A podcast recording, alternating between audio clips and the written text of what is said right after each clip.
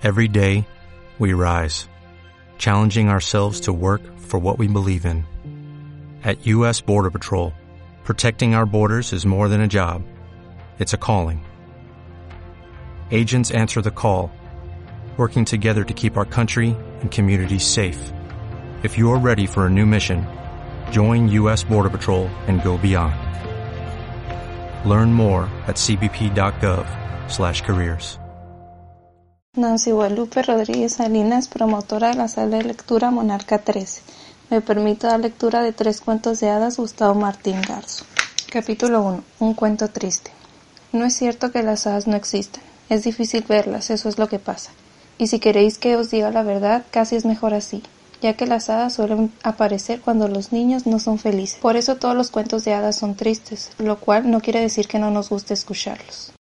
Y este cuento también lo es. Es un cuento tan triste que he tenido muchas dudas antes de empezar a contárselos. Incluso había renunciado a hacerlo.